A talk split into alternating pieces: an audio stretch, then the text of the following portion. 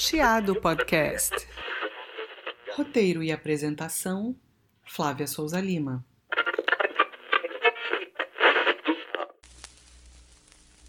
Governo do Estado do Rio de Janeiro, Secretaria Estadual de Cultura e Economia Criativa, Fundo Estadual de Cultura apresentam Poemúsica.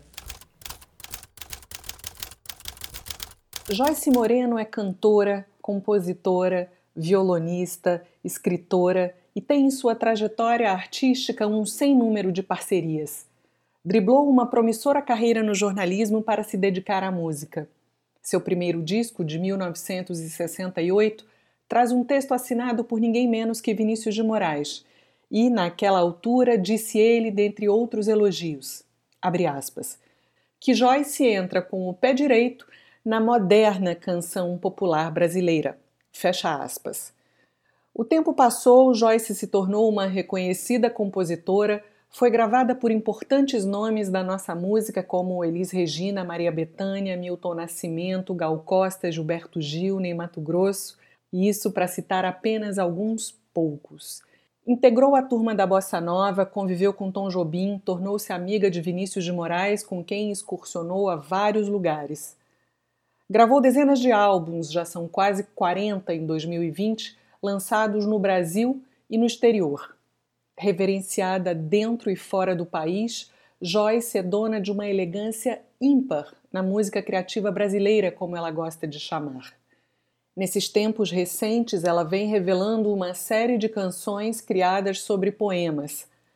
Joyce musicou nomes como Carlos Drummond de Andrade, Cecília Meirelles, Manuel Bandeira, Ana Cristina César e também contemporâneos como Geraldo Carneiro, Hermínio Belo de Carvalho, Ronaldo Bastos e Paulo César Pinheiro, que, além dos excepcionais letristas que são, são também grandes poetas, se é que existe essa diferença.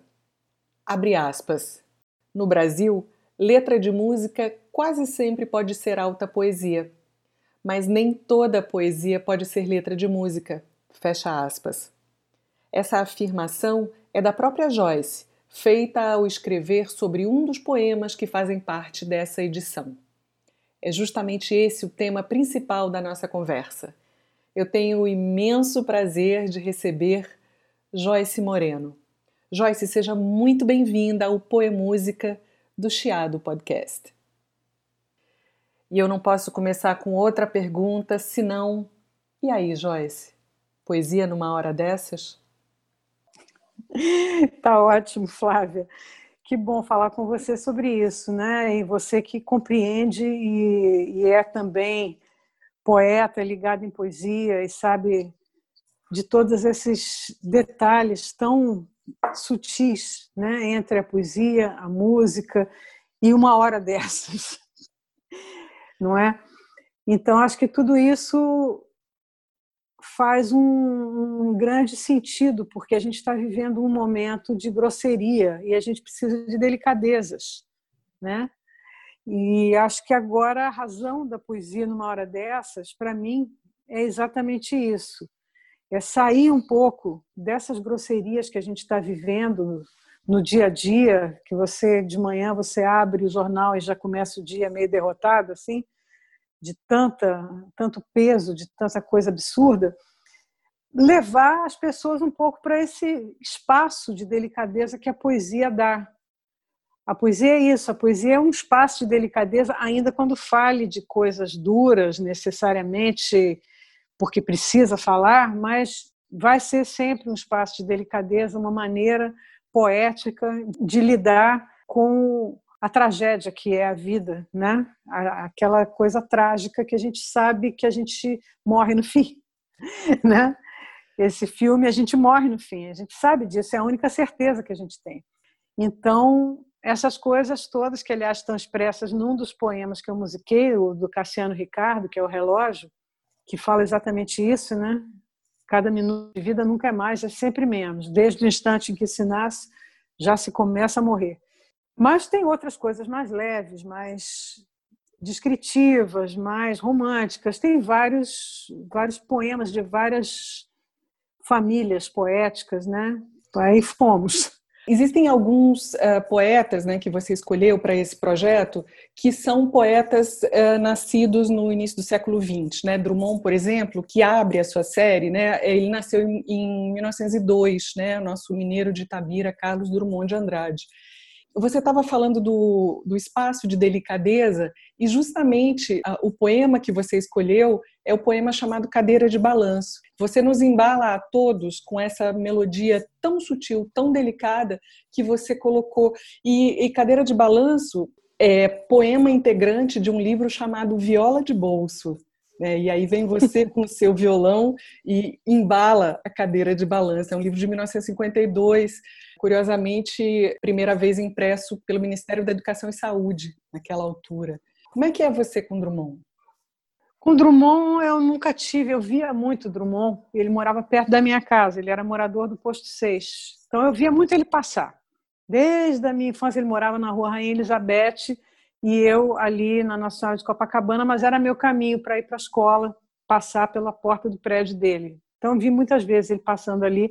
Nunca nos falamos, no entanto, ele me mandou uma vez um livro, uma antologia poética com uma linda dedicatória dizendo para Joyce com admiração e simpatia.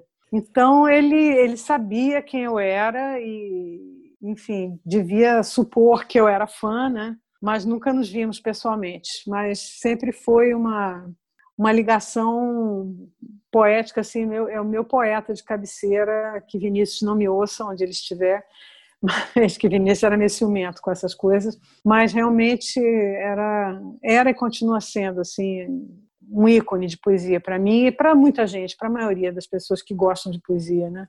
E como você bem colocou na abertura da sua série, né, o maior de todos, fura-bolo, cata-piolho, né? Assim.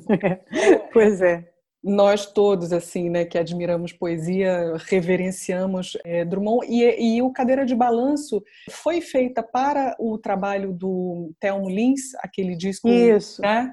é um disco feito por encomenda isso que eu ia dizer mas você já sabe e eu queria sugerir também às pessoas que nos ouvem agora, eu queria ressaltar o trabalho do Belchior, que foi lançado no ano de 2004. Além das 31 versões, né, ele fez 31, eu não sei se o nome técnico seria gravuras ou pinturas, uma para cada uma das canções. É um, é um belo trabalho esse de Belchior a ser, a ser resgatado. Eu queria citar o Anoitecer, que Wisnik colocou a melodia, que faz parte desse mesmo trabalho que você participa com cadeira de balanço. Eu queria citar Canção Amiga, de Milton Nascimento, que faz parte do Clube da Esquina de 78. Eu queria citar, é, talvez, o que, que, disseminou muito a poesia dele dentro da canção popular brasileira, o E Agora José, que é de Paulo Diniz. Até Chico Buarque tem o um pedacinho da quadrilha né, dentro de Flor da Idade.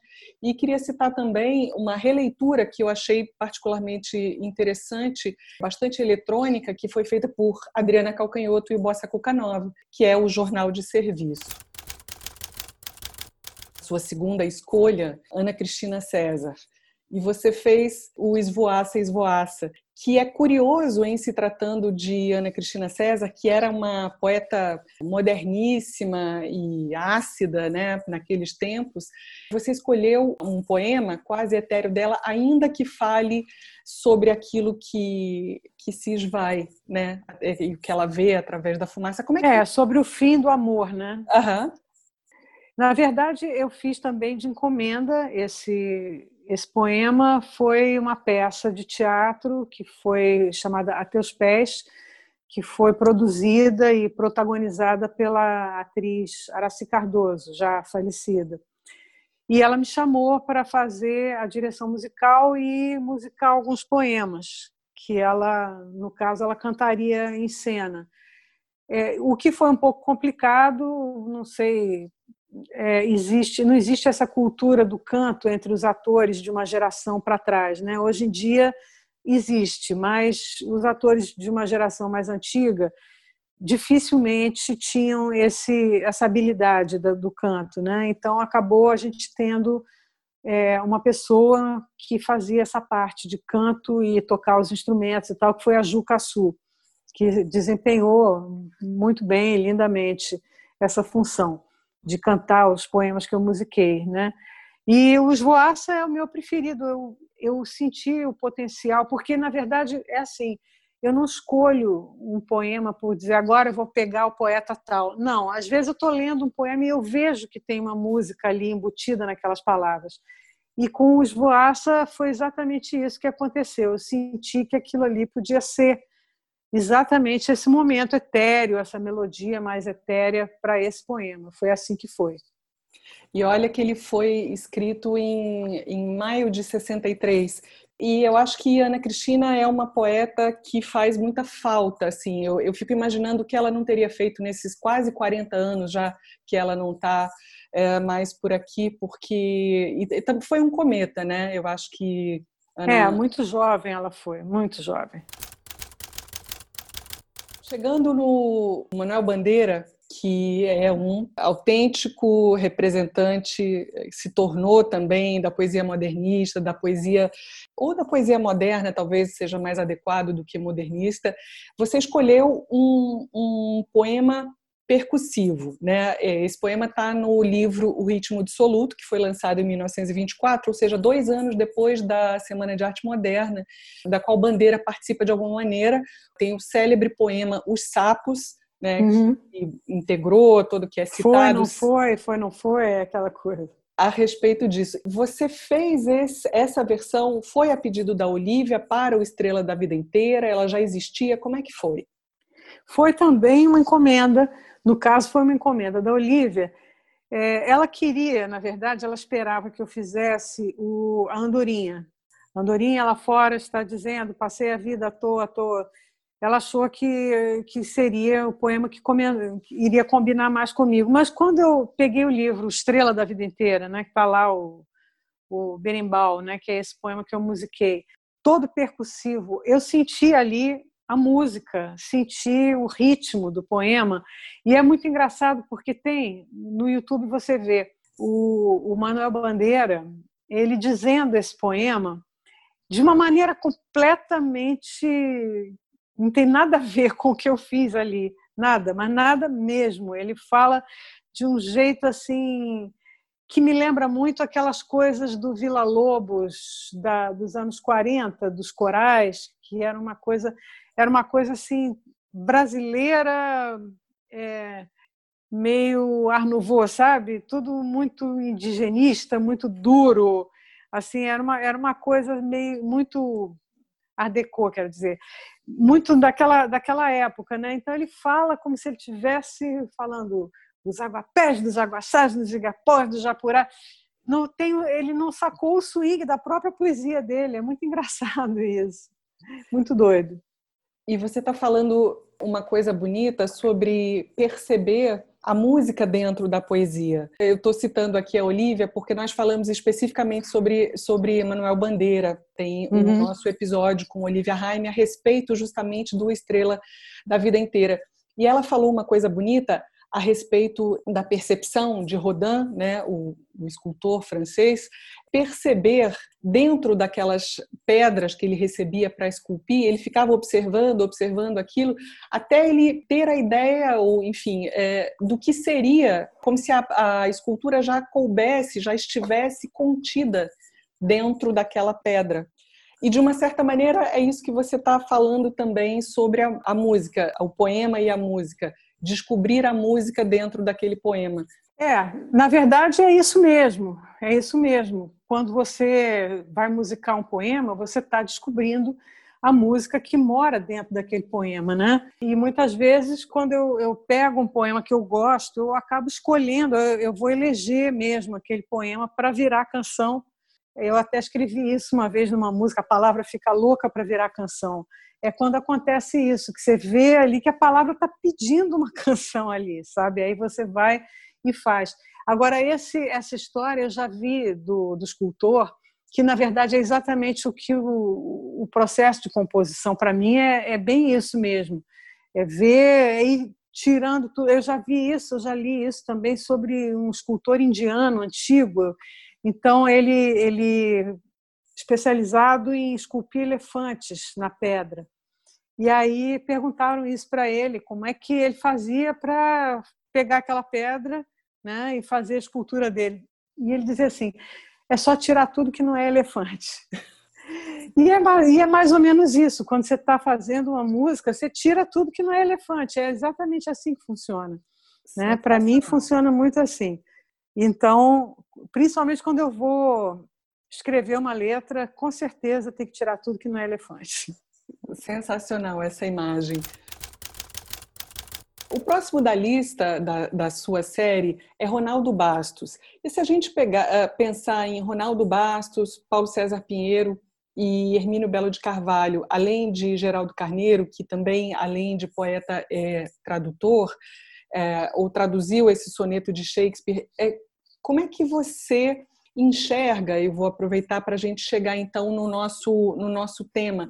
Eu li aquela sua aspa na abertura é, do, do, do nosso episódio, falando sobre a questão da poesia e da letra de música, citando esse, esses quatro importantíssimos nomes na história da canção popular brasileira. Como é que você vê esse ponto? Você vê diferença? Não vê diferença?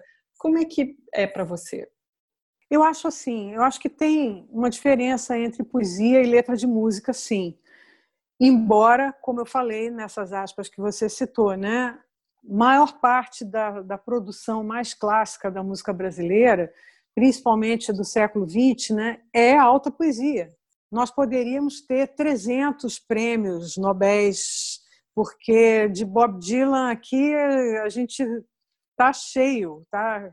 O chão tá cheio dessas pepitas, né, dessas pedras preciosas que são esses grandes letristas da música brasileira.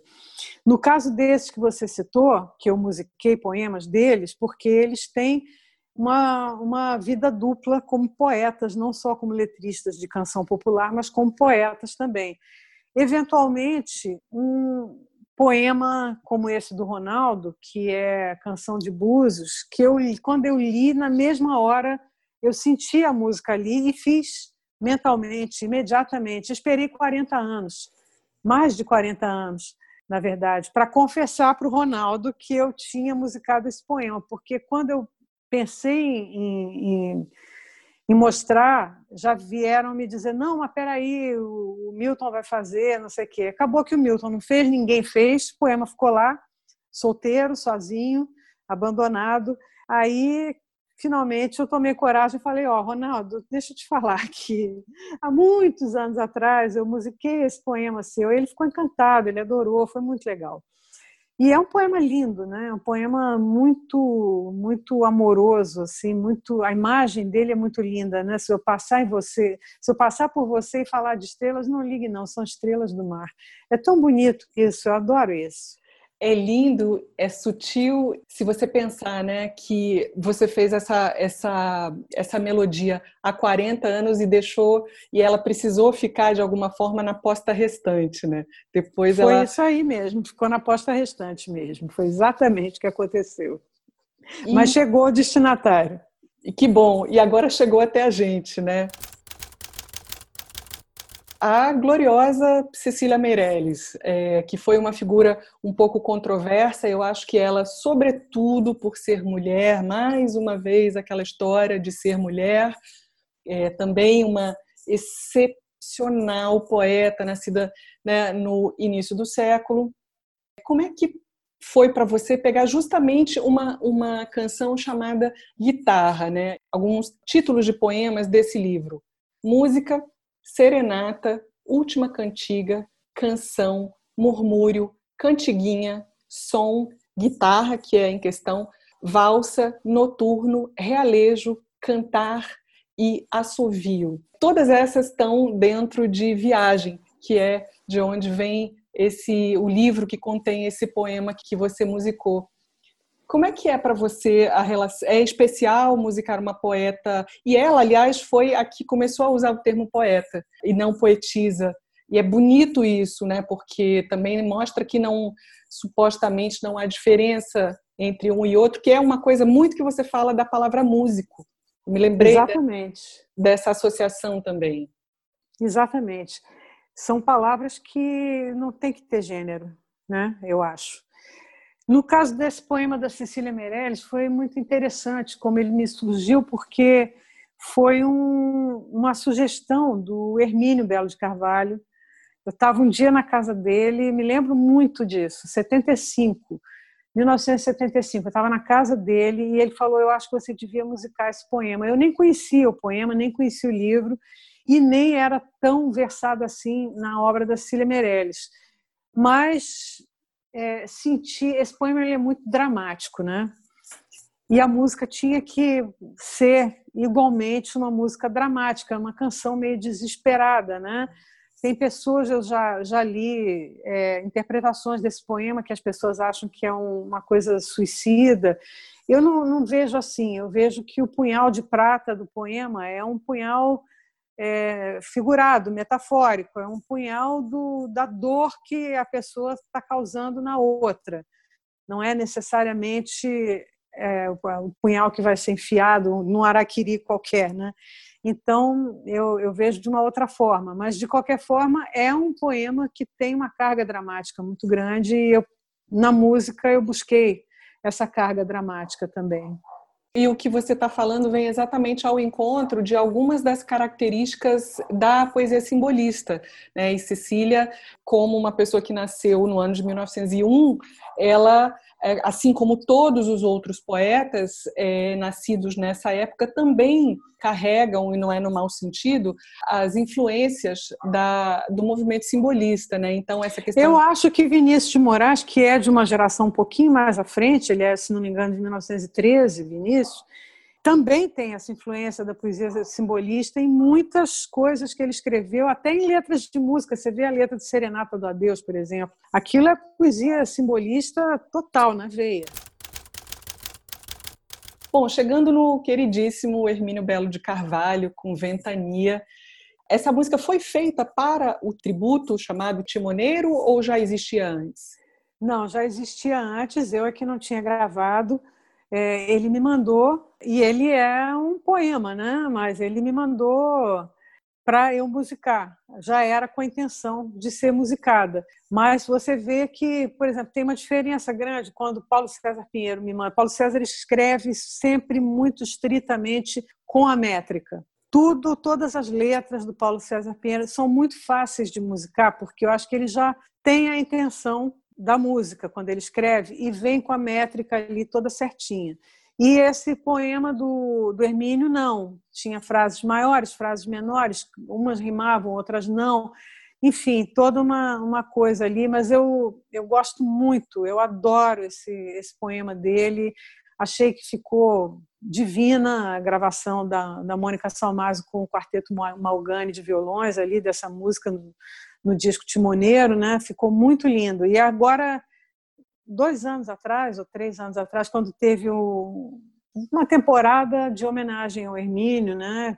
Que eu e Zé Renato participamos, fizemos os shows sobre isso. Então, eu, finalmente eu cantei essa música que eu ainda não tinha eu mesma cantado ao vivo, né? Mas eu gosto muito, acho lindo esse poema. E eu queria lembrar para quem nos ouve que esse tributo chamado Timoneiro foi lançado pela Biscoito Fino no ano de 2006 e traz um time precioso de artistas da nossa música cantando diversas canções que, que são com letra de Hermínio Belo de Carvalho, que, como Joyce muito bem falou, é também um grande poeta, e dentre os livros que ele escreveu existem Chove Azul em Teus Cabelos, área e percussão, poemas do amor maldito. Não sei se eu me esqueço de algum aqui, mas esses com certeza. E aí a gente vem com uma coisa linda que você fez, Paulo César Pinheiro, da morte. Paulo César Pinheiro é um parceiro seu, tem dezenas de parcerias. Confesso algumas das minhas preferidas, e são elas, por exemplo, Outras Mulheres, é, Ilha Brasil, Havana-me, é, o Até Jazz eu acho sensacional. Enfim, sensacional são todas. Eu, eu falo das minhas do, do coração, assim. E essa, essa composição, você transformou um tema difícil numa coisa leve, né? Ainda trouxe o Tuti junto para tocar, ficou incrível ali. Você sabe o que acontece com essa música? É, é porque o próprio Paulo César nessa música ele foi ele tem um humor ali muito engraçado. Ele por isso que ele fala no final a última frase eu levo a vida a sério para poder brincar com a morte porque não é ele não quer levar a morte a sério né? Ele fala sempre que ele está escapando da morte a morte chega ele sai pelos fundos né? A morte vem pela frente ele sai pelos fundos a morte vem pelo leste ele sai pelo norte e por aí vai né? É sempre uma coisa assim muito muito leve mesmo, quer dizer, o tratamento dele para essa história. E eu achei que essa música tinha uma cara de uma moda de viola mesmo, total. Foi o que eu fiz. Eu fiz dessa música, é ela é uma moda de viola. No dia em que eu for gravar, se eu puder em algum momento estar tá gravando essa música, eu quero gravar, dar a ela esse tratamento de moda de viola, bem caipira mesmo, porque eu imagino aquelas pessoas cantando aquilo em terças, sabe, daquele jeito. A maioria das minhas parcerias com Paulo César é de poesia musicada. Quase tudo que a gente fez foram letras que ele foi me mandando e eu fui musicando. Curiosamente, as suas preferidas, é, a maior parte são músicas que eu mandei para ele. Outras mulheres, eu musiquei a letra. Havana-me, Cajás, Ilha Brasil, eu mandei as músicas para ele e ele fez a letra. Mas com Paulo César tem sempre uma outra via também, porque às vezes ele me manda uma letra com uma sugestão melódica já, que eu aproveito e e aí incorporo na música, como foi o caso, tem uma nossa que chama Dor de Amor é Água, que é assim, ele me mandou o refrão, já tinha uma música ali, e aí eu, eu completei. Outras coisas, por exemplo, Compositor, que é uma música que nós fizemos também assim a quatro mãos, eu mandei a música, ele a música era mais curta, ele fez a letra, eu achei que estava curta, aí eu aumentei a música e aumentei a letra. Então, aí eu entrei como parceira na letra também e fiz a, música maior do que era. Então, ali tem várias possibilidades e a gente aproveita todas, né? Sem dúvidas. Vou aproveitar que a gente está se encaminhando já para o final da nossa conversa e sugerir a quem nos ouve que procure no Facebook oficial de Joyce Moreno ou na conta de Instagram oficial de Joyce Moreno essa série chamada Poesia numa Hora Dessas, que trata justamente desse assunto que a gente está falando aqui e mostra versões exclusivas de Joyce cantando a bordo de seu impressionante violão e a bordo desses poetas maravilhosos também. Joyce, eu acho que um dos papéis ou das funções ou é, das possibilidades que um artista tem é revelar para um público maior é, poetas ou é, trabalhos que não sejam ainda tão conhecidos do grande público. E eu acho que é isso que você fez com a, o poema da Tuca Rosa, esse poema precioso chamado Inverno, que você fez. É, Tuca, para quem não sabe, é jornalista e tem um trabalho de poesia também muito bonito. E você, eu acho que foi de uma. Você deu uma flechada ali, foi de uma precisão cirúrgica no que você fez com o poema dela, que é cirúrgico também para mim. Eu, eu tive essa impressão quando li. Esse foi um caso de um poema assim que eu li e me apaixonei, assim instantaneamente. Eu senti a música nas palavras ali da Tuca e a gente já se conhecia há muitos anos. Enfim, são circunstâncias outras que, mas eu conheço Tuca desde que ela tinha 15 anos de idade e já escrevia poesia e tal, já estava iniciando isso. Depois ela se tornou jornalista, seguiu outros caminhos e me mandou esse livrinho dela, que é um livrinho precioso, que tem poemas lindos, assim, muito, muito lindos. Tem coisas dela, assim, que eu sou apaixonada mesmo, poemas maravilhosos. Eu acho que é uma pessoa para se prestar muita atenção. Ela é jovem, ela tem uma, um futuro poético pela frente, eu acho muito interessante. Eu acho que a gente ainda vai ver muita coisa da Tuca. Que bonito. Fica então mais uma dica preciosa de Joyce Moreno aos nossos ouvintes. Deixa eu falar o nome do livro dela, que é A Espiral. É o único livro que ela tem, mas quem puder achar vai gostar muito. Então a dica é o livro Espiral de Tuca Rosa. Eu vou abrir uma aspa que diz assim: Estimada Joyce, em primeiro lugar, muito obrigado por você se haver lembrado deste remoto poeta. Aí segue a carta e termina assim: O Vinícius me garantiu que vou gostar. Confio nele. O abraço do amigo velho. Quem é essa pessoa? O que, que você fez com o poeta? Mário Quintana. Apenas. E realmente foi outro poema que eu li no jornal, me apaixonei e acabei gravando com, a, com, com o texto errado. Quintana ficou até chateado porque eu errei, mas eu tinha gravado na Itália, estava longe do poema, não tinha nessa época as comunicações eram complicadíssimas para você telefonar para o Brasil para consultar uma pessoa para saber se o poema era aquele mesmo era um, um, Deus nos acuda, era muito complicado você se comunicar com outro país nessa época. Eu estava gravando o disco Passarinho Urbano na Itália e gravei o poema Poeminha do Contra. Todos esses que aí estão atravancando o meu caminho, eles passarão, eu passarinho, simples assim. E o Quintana foi muito gentil, me escreveu essa linda carta dando autorização e tal.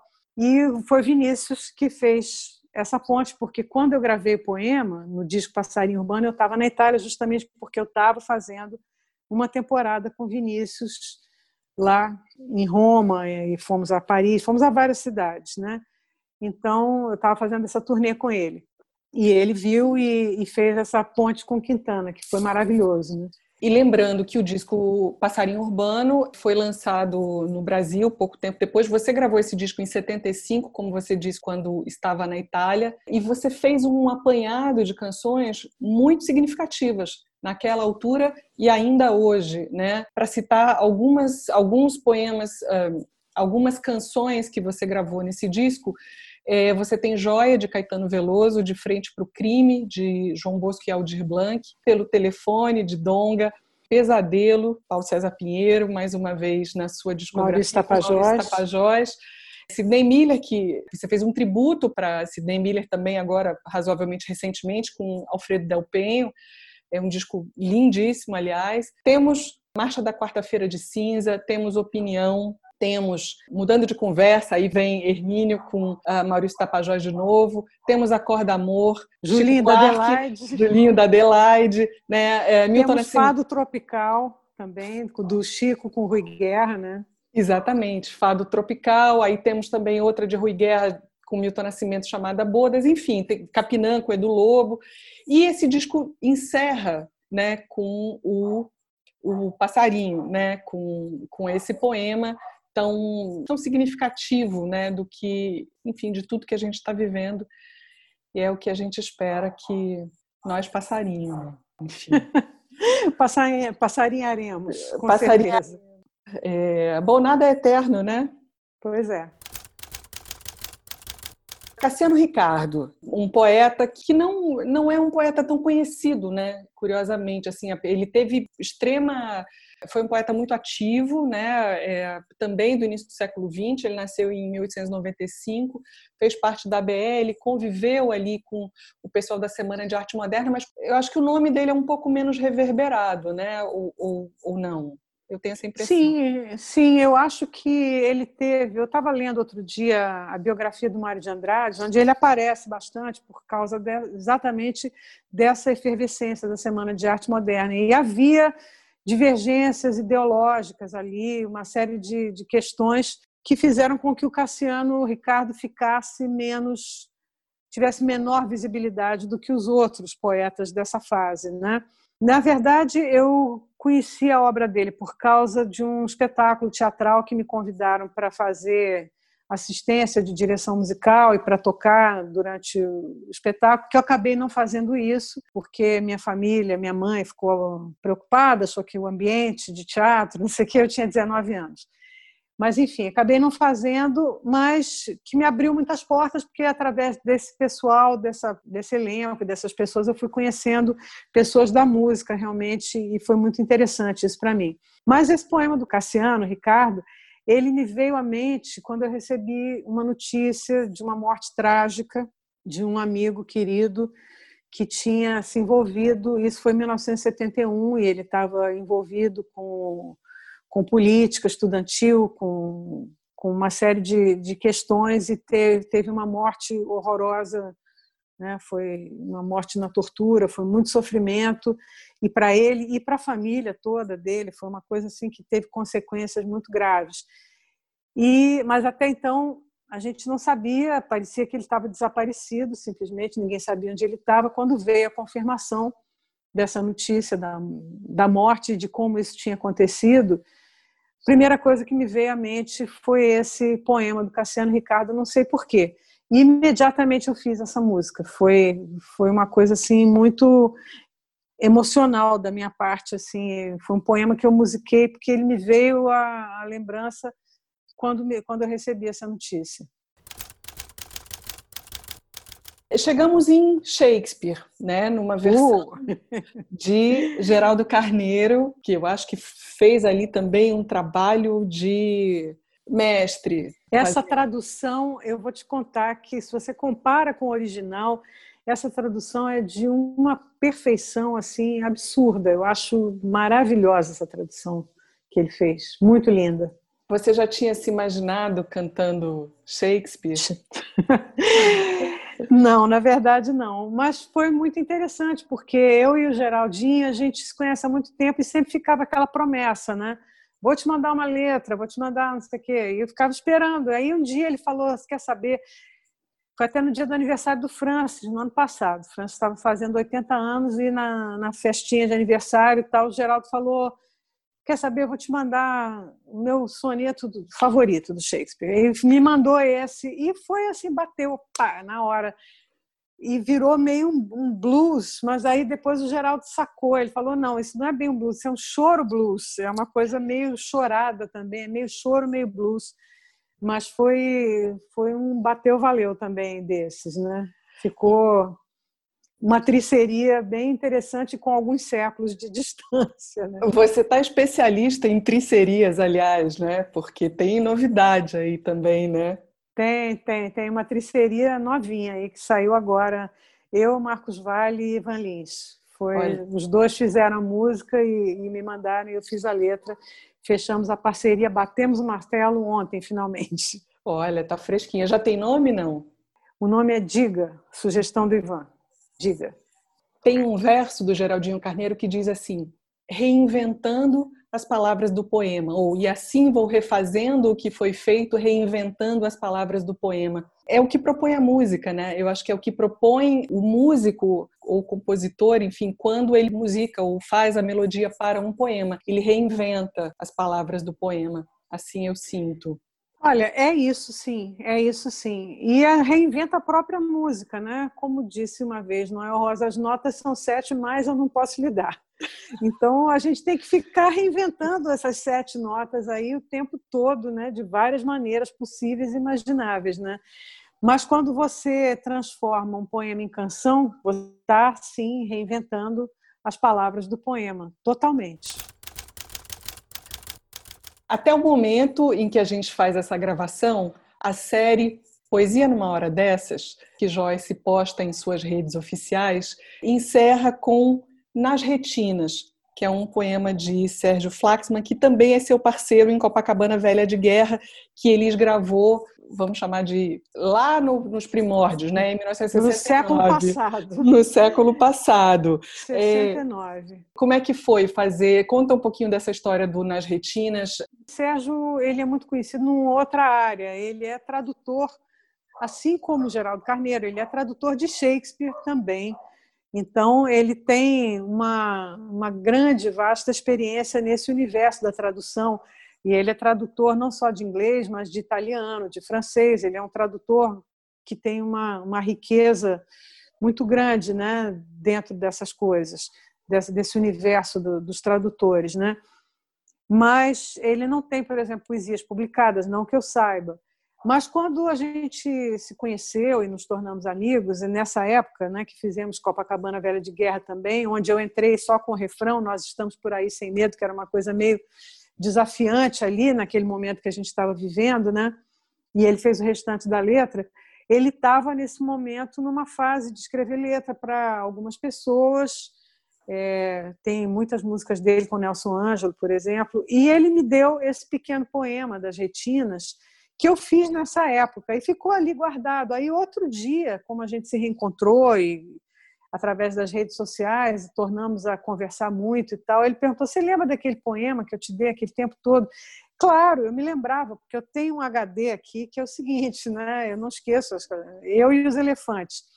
Então eu lembrava do poema, lembrava da melodia, lembrava da harmonia, lembrava de tudo, né? Mandei para ele e ficou tão bonitinho, eu gostei tanto que eu falei, eu vou incluir nessa série, que eu acho que merece. É e é engraçado, porque eu me lembro que na época que eu, que eu fiz isso, eu tinha um, um amigo meu que era do mundo da música também, mas que detestava poesia.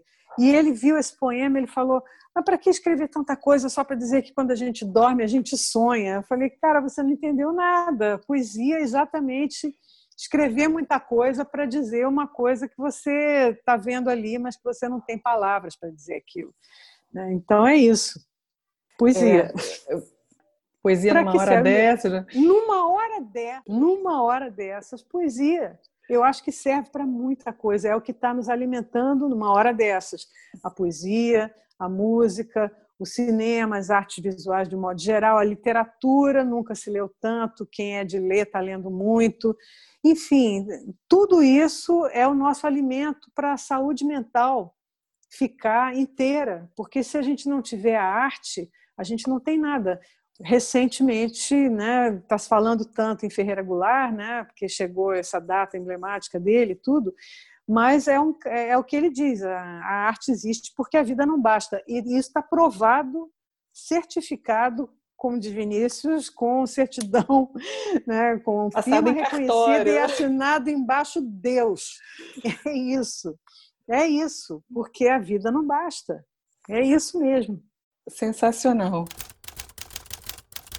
Joyce, eu queria te agradecer por esse papo delicioso, pela sua tão generosa receptividade, enfim, comigo e com os episódios que a gente tem feito aqui no Chiado Podcast. Eu te agradeço muitíssimo e quero também lembrar que uh, daqui a pouco, ainda nesse ano de 2020, que todos procurem, vou dizer o quê? O livro de Joyce Moreno, que vem aí pela Numa Editora. Quer fazer um convite, Joyce, para falar um pouquinho do livro? Claro, claro. Esse livro originalmente seria a reedição, revista e aumentada do meu livro Fotografei Você na minha Rolleiflex, que é de 1997 e que estava fora de catálogo, né? Há muito tempo estava estava fora de linha, sei lá como é que a gente chama isso, quando um livro não está mais sendo impresso, né? Estava esgotado. Mas estava esgotado. E, na verdade, a, quando eu comecei a, a, rever, a refazer as coisas, acabei escrevendo um segundo livro, acabou virando um livro duplo. E aí, através de uma amiga muito generosa que me apresentou para as pessoas da Numa Editora, é, acabou que o livro vai sair agora no final de novembro, na segunda quinzena de novembro, com outro título. O primeiro, a primeira parte sendo Fotografei Você na Minha Rolleiflex, que é o livro original, e a segunda parte, o livro novo. Né? Então, em um volume só, a gente vai ter os dois com o nome de Aquelas Coisas Todas, que é o livro novo que vai estar saindo. E muito obrigada, Flávia Souza Lima, por ter feito gentilmente essa ponte entre mim e o pessoal da Numa. Imagina, é uma honra para mim saber que esse trabalho vai para o mundo de novo. Né? A sua vai. escrita, a sua verve literária maravilhosa, de escritora, jornalista, uma escrita leve, bem-humorada, e também falar da nossa querida Adriana Maciel, né, editora da Numa Editora, que vai colocar no mundo esse trabalho. Então, parabéns para vocês, que coisa linda. Joyce, muito obrigada. Eu não tenho palavras mais para te agradecer, porque realmente, além de ser um privilégio para mim estar aqui conversando com você, eu tenho certeza que é também para quem nos ouve. Muito obrigada, um grande beijo e até a próxima. Eu que te agradeço, Flavinha, e aguarde mais poesias e vai ter muita coisa mais pela frente. Vem Torquato Neto, vem um monte de coisa por aí. Maravilha. Obrigada, Flavinha.